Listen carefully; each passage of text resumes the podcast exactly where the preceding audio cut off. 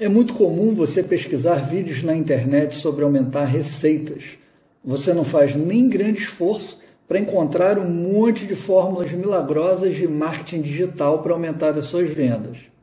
E se aumentar as receitas vai fazer a sua empresa crescer, são as despesas não controladas que vão fazer você quebrar. E uma das despesas mais complexas de se entender é exatamente as despesas fiscais aquela com seu sócio mais importante, o governo.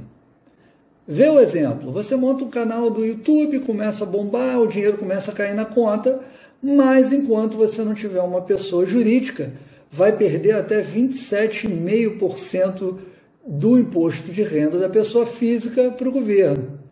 Você monta uma empresa, coloca no Simples Nacional e inicialmente isso sai muito barato, mas nas alíquotas finais isso já pode não fazer sentido. Enquanto o lucro presumido, o governo presume que você teve lucro, mesmo que você tenha prejuízo. Agora, você pode ir para o lucro real, só que se você não tiver crédito de PIS e COFINS, vai quase triplicar seu custo com essas contribuições. O enquadramento errado do produto pode te elevar a alíquota do IPI ou do ICMS, por exemplo. Então você precisa entender e estudar o seu negócio para entender qual é o modelo de tributação mais adequado para agora e para o futuro. Você precisa simular detalhadamente cada regime, cada custo fiscal, tanto em percentuais quanto em valores absolutos. Não deixe de lado qualquer custo do negócio, porque tudo importa.